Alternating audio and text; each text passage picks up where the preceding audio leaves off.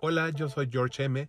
y te doy la bienvenida a Sobriocast, un podcast hecho en México dedicado al tema de la recuperación de adicciones.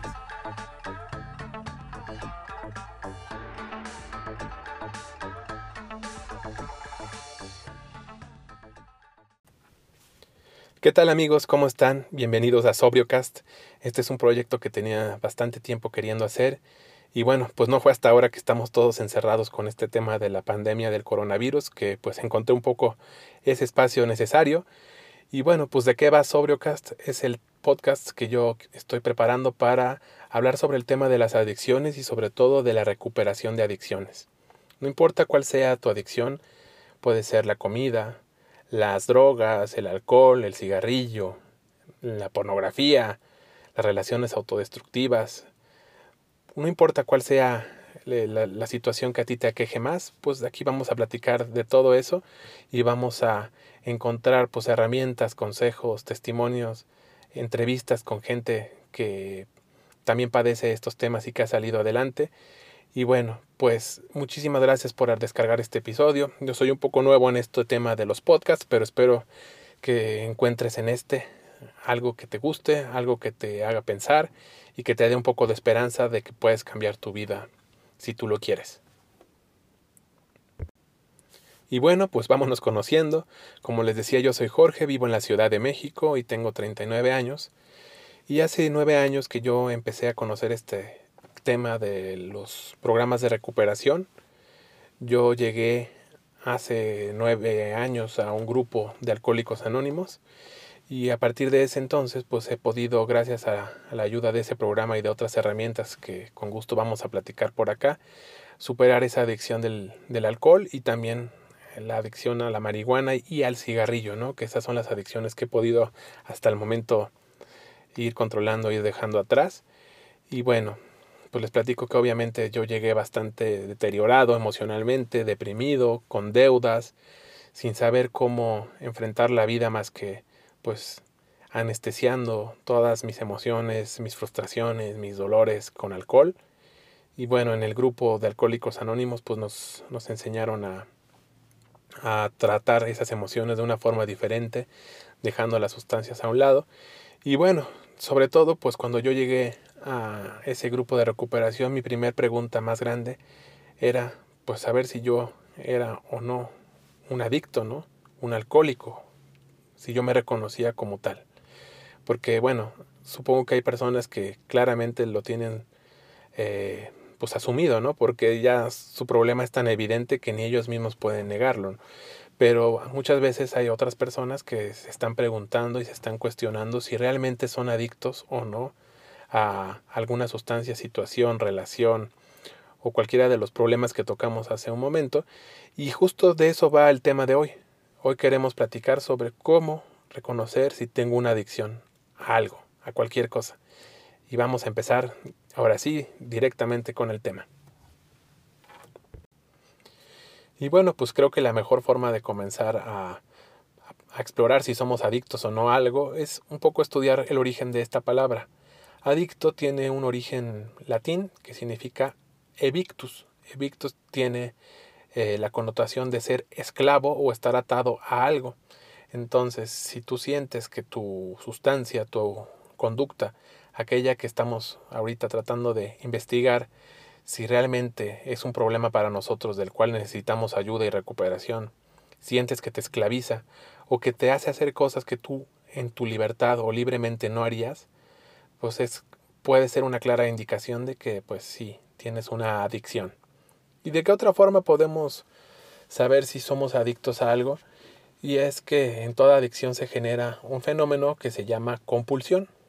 La compulsión quiere decir que cuando tú consumes esa sustancia, por ejemplo en mi caso el alcohol, pues se produce en un fenómeno que es, digamos, anormal para las personas que no son adictas. Ejemplo, una persona que no es adicta al alcohol cuando empieza a tomar, probablemente empieza a sentir el efecto del alcohol. ¿Y qué dice esa persona? Ay, pues ya voy a dejar de tomar porque se me está subiendo, ¿no? Ya, ya me pegó un poquito y entonces ya es momento de parar. Pero una persona como yo, o quizá como tú, pues al revés, ¿no? Dice, oye, ya me está pegando, ya empieza lo bueno, ¿no? Ya, ya me voy a tomar otra y otra y otra. Entonces, de manera compulsiva, nos metemos esa sustancia y realmente, pues, hasta que realmente nos afecta, eh, nos intoxica de una gran, de una gran manera, ¿no? Y entonces es cuando acabamos haciendo las cosas que no queríamos hacer, diciendo lo que no queríamos decir, perdiendo nuestros objetos de valor en la borrachera, siendo groseros, siendo altaneros, eh, pues haciéndose el valiente, el chistoso, el numerito, ¿no? Cualquier, cualquier cuestión que probablemente en, el, en la libertad de nuestro sano juicio, en la libertad de nuestra, pues de una vida normal, pues no haríamos. Solamente es hasta que nosotros consumimos de forma compulsiva esa sustancia, es que de pronto, pues la personalidad se nos cambia, nos afecta y perdemos el control, ¿no? De nuestras emociones, nuestra, nuestra forma de actuar y nuestra forma de comportarnos ¿no? alrededor de la gente. Esa es otra gran indicación de si somos adictos o no. Y eso quiere decir que cuando nos exponemos a la sustancia que nos afecta, por ejemplo, ahora vamos a tocar el tema de el cigarro, pues acabamos haciendo cosas en contra de nosotros mismos, ¿no? Por ejemplo, uno tiene un instinto de supervivencia, ¿no? Uno quiere mantener la salud, pero si uno es un fumador, lo que está haciendo es meterse eh, pues sustancias que dañan la salud.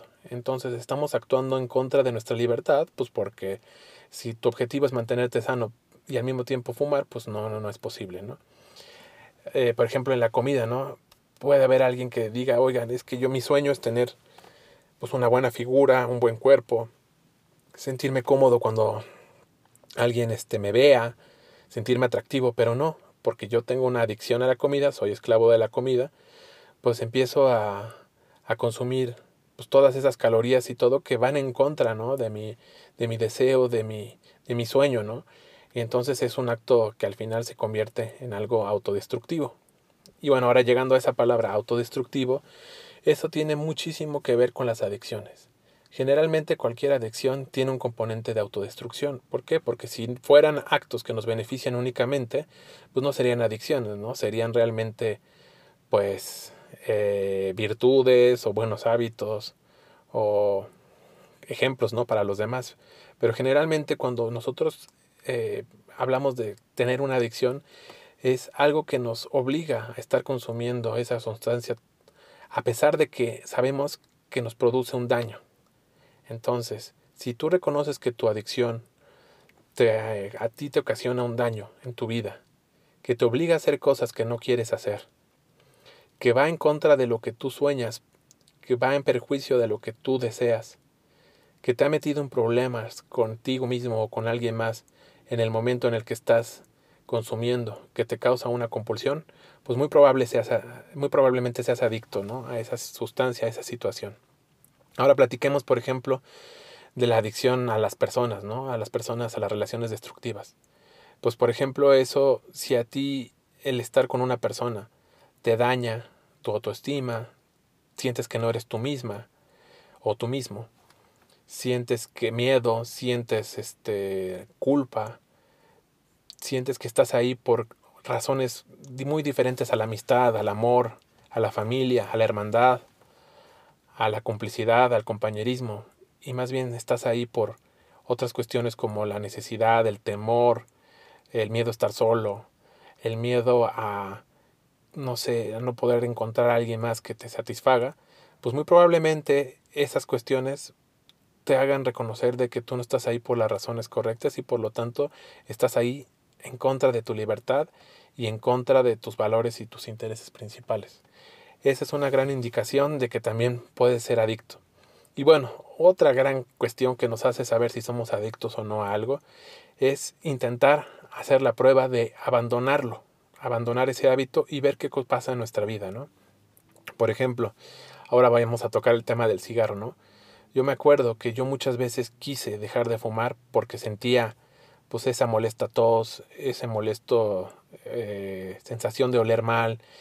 Notaba, ¿no? Que mis dientes, que mi salud se iban este, deteriorando, que pues realmente en todos lados había una información, ¿no? De que esos productos, pues los cigarrillos producen cáncer y bueno, pues aún así, aún así yo los consumía, sabiendo todo eso y, con con un poco de miedo, ¿no? Porque por un lado yo quería fumar, pero por otro lado no quería ni deteriorar mi salud, ni deteriorar este, pues mi apariencia. Quería más ser una persona sana, fit, y, pues que estaba haciendo fumando, ¿no? Entonces, este, pues eso también es una gran indicación de cómo una adicción pues te puede obligar a, a estar en un, en un punto en el cual entras en una contradicción contigo mismo, ¿no? La contradicción es, sé que esto que estoy haciendo me hace daño, no me conviene, pero al mismo tiempo no puedo dejarlo. ¿Por qué? Porque empiezan a haber síntomas y síndromes este, negativos ¿no? en tu percepción. Entonces, por ejemplo, cuando yo intenté dejar el cigarro alguna vez, pues me empecé a dar cuenta de que había una lucha interna, ¿no? Por un lado quería mantenerme sin cigarros. ¿Por qué? Pues porque ya quería yo demostrarme a mí mismo que yo podía dejar de fumar. Pero por otro lado, se me asomaba una gran, gran ansiedad, una gran, eh, pues nube negra, ¿no? Yo veía mi futuro que, y pensaba que si yo iba a vivir con ese nivel de ansiedad de querer fumar y no poderlo hacer, pues hasta me iba a sentir que me iba a volver loco, ¿no? Entonces, pues ahí me di cuenta de que realmente uno tiene una dependencia. Yo intenté muchas veces dejar de fumar, llegué a pasar un día, dos días, pero ya para el tercer día o, inclusive algunas horas acababa eh, pues rindiéndome, eh, acababa sintiendo que no podía yo vivir eh, otro momento más sin mi sustancia y entonces pues actuaba en contra de mí y me volvía a fumar ese cigarro, ¿no? Lo mismo con esas copas, ¿no? Yo muchas veces llegué y dije, en esta fiesta no voy a tomar, ¿no? Porque hay gente importante, gente que me interesa, quiero dejar una buena impresión, eh, pues no quiero hacer ningún numerito, ningún oso. Y bueno, pues empecé a tomar una cerveza, otra cerveza, hasta que de pronto pues se disparó ese tema de la compulsión. Y pues ya no fueron una cerveza ni no, fueron, no sé, muchísimas más. Y acabé haciendo lo que no quería hacer que es mostrarme eh, borracho, haciendo el ridículo, vomitando, eh, pues no sé, manejando y exponiendo mi salud, siendo el borracho de la fiesta y pues dejando una pésima impresión en esas personas que yo cuando llegué a esa fiesta yo quería impresionar, ¿no? Eso pues es una historia muy recurrente en nosotros los adictos, que es que cuando queremos parar, pues algo se apodera de nosotros, el miedo, la ansiedad, el temor de, que no sabemos enfrentar eh, pues esas situaciones sin nuestra sustancia y acabamos pues a, a ese círculo negativo, ¿no? Que es, eh, pues me siento ansioso y tomo y entonces tomo y me vuelvo a sentir ansioso y eso realmente se vuelve un círculo de nunca acabar. Entonces, pues vamos a ir resumiendo un poquito lo que vimos, ¿no? Hablamos del tema de la dependencia, que fue lo último que platicamos sobre cómo nos damos cuenta de que nos cuesta muchísimo trabajo abandonar un hábito o una situación que para alguien que no es adicto, pues realmente no podría significar mayor esfuerzo para esa persona. Y también el tema de la compulsión, que es que cuando una persona eh, se expone a esa sustancia, pues no puede evitar querer más, más y más y más hasta que de pronto empiezan a ver las facturas y los daños. Y también hablamos del tema de actuar de una forma autodestructiva, de actuar de una forma que no haríamos normalmente, cambiar nuestra personalidad, nuestras acciones, nuestros juicios, gracias a exponernos a esa sustancia. Y por último hablamos también del tema pues de sentirse esclavo, ¿no? De sentir que en lugar de que nosotros tengamos al cigarro, a las relaciones, al sexo, a la comida como una herramienta de nuestra vida, no, nuestra vida se vuelve de entonces al revés, ¿no? Vivimos para tomar, vivimos para fumar, vivimos para comer, vivimos para tener sexo, vivimos para la pornografía. Y entonces esas sustancias nos tienen a nosotros cautivos en lugar de que nosotros las tengamos como algo que está en nuestra vida para ser disfrutado y controlado por nosotros mismos. Y bueno, aquí ya viene la pregunta del millón de dólares que muchas veces nos hacen los que no son adictos a los que sí somos. Y es, oye, ¿por qué si te causa tantos problemas, si te causa sufrimiento, si estás actuando en contra de ti mismo, si te estás autodestruyendo, si para ti te ocasiona tantos problemas estar consumiendo esa sustancia o esa situación, ¿por qué no la dejas y ya? ¿No? Esa es la pregunta que todo el mundo te hace y, y pues realmente no tiene una respuesta sencilla, ¿no? Si, si fuera tan fácil, ¿no? Como, como tapar las botellas, romper los cigarros, decirle adiós a ese novio maltratador o a esa novia que es este agresiva o ponerse a dieta, pues, pues no existiría ningún grupo de recuperación y sobre todo no existirían tantas personas que sufren porque aun cuando saben perfectamente que se están haciendo daño no pueden abandonar sus adicciones. Y entonces aquí entra el tema de por qué es tan difícil dejar una adicción. Y bueno, pues yo la, la respuesta que he obtenido durante todos estos años es porque la adicción, digamos, se arraiga a nosotros a través de tres, tres factores muy importantes. El primer factor, pues, es el factor físico.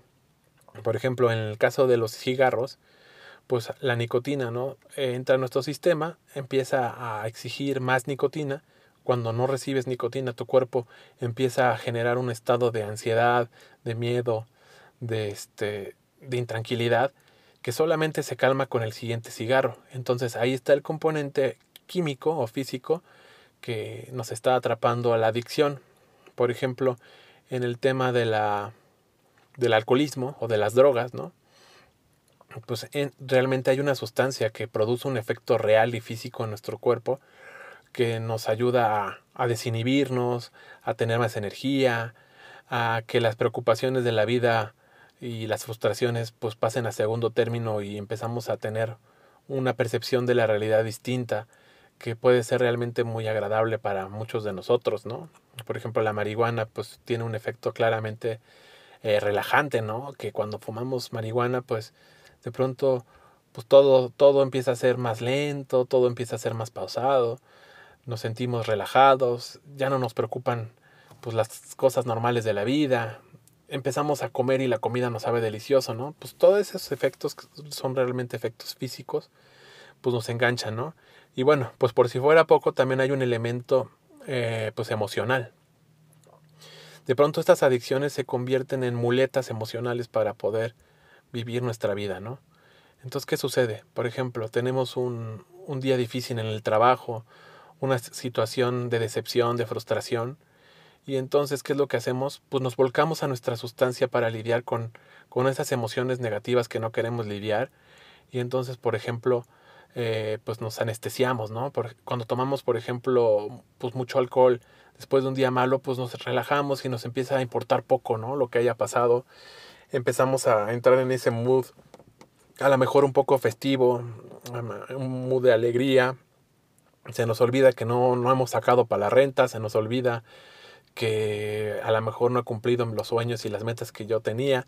¿Por qué? Porque vivimos en ese presente de, de la fiesta, del alcohol, de los excesos y, y, pues de pronto se nos olvidan todas esas cosas, ¿no? Y eso es el componente este, emocional, ¿no? Que realmente no podemos no podemos este, enfrentar la vida sin esas sustancias o nos enseñamos o nos educamos o nos habituamos a vivir la vida con esas muletas emocionales y eso hace todavía que sea más, más, más difícil eh, pues dejar una adicción o un, un, vicio, ¿no?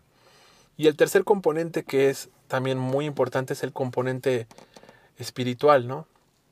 Y bueno, pues este es un poquito más controvertido y es el tema de que cuando tú tienes una adicción, pues realmente hay, hay energías, hay un impacto en tu alma, en tu, en tu corazón, en lo que te hace ser persona, y en tu relación con el mundo, con los demás, que pues te dice, ¿no? Que tú no puedes vivir o que no estás apto para vivir con, con normalidad, ¿no? Te sientes diferente a todos los demás, empiezas a sentirte el bicho raro, no sientes ninguna unidad ni, ni conexión, ¿no? Con tu familia, con tu sociedad, con tus amigos, con tus compañeros de trabajo. Empiezas a sentirte diferente y aislado. Y esos son temas espirituales, ¿no?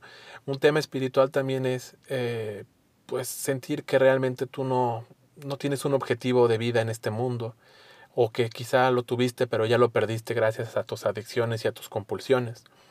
Entonces ahí el trabajo espiritual, el trabajo de realmente abrirse al amor, abrirse a conectar con otras personas, abrirse a la idea de que tenemos una, una vida que no solamente es material, sino que también existe la dimensión de las emociones, la dimensión del ser, la dimensión del amor, de la unidad, de la espiritualidad, ahí es cuando se ve bastante, bastante dañada.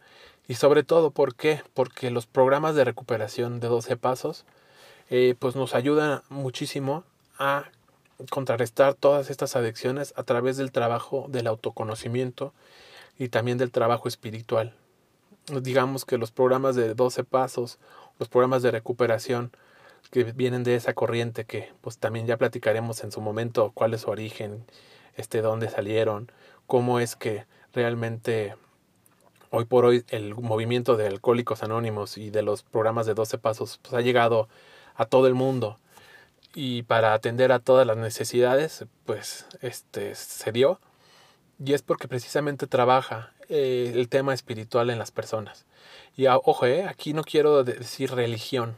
Aquí la verdad es que mucha gente cuando empieza a escuchar este tema de espiritualidad y cuando empieza a hablar de pues de Dios o todos esos temas, luego luego lo conecta con las experiencias de la infancia de la religión, con los curas pederastas, con todas las organizaciones humanas llenas de errores, fracasos y de genocidios que están relacionados con, con las iglesias y para nada este pues en, en, los grupos de alcohólicos anónimos o de recuperación de 12 pasos te obligan a seguir ninguna religión Tú puedes inclusive pertenecer a un grupo de doble A si no tienes ninguna, ninguna religión y, se te respeta, se te hermana.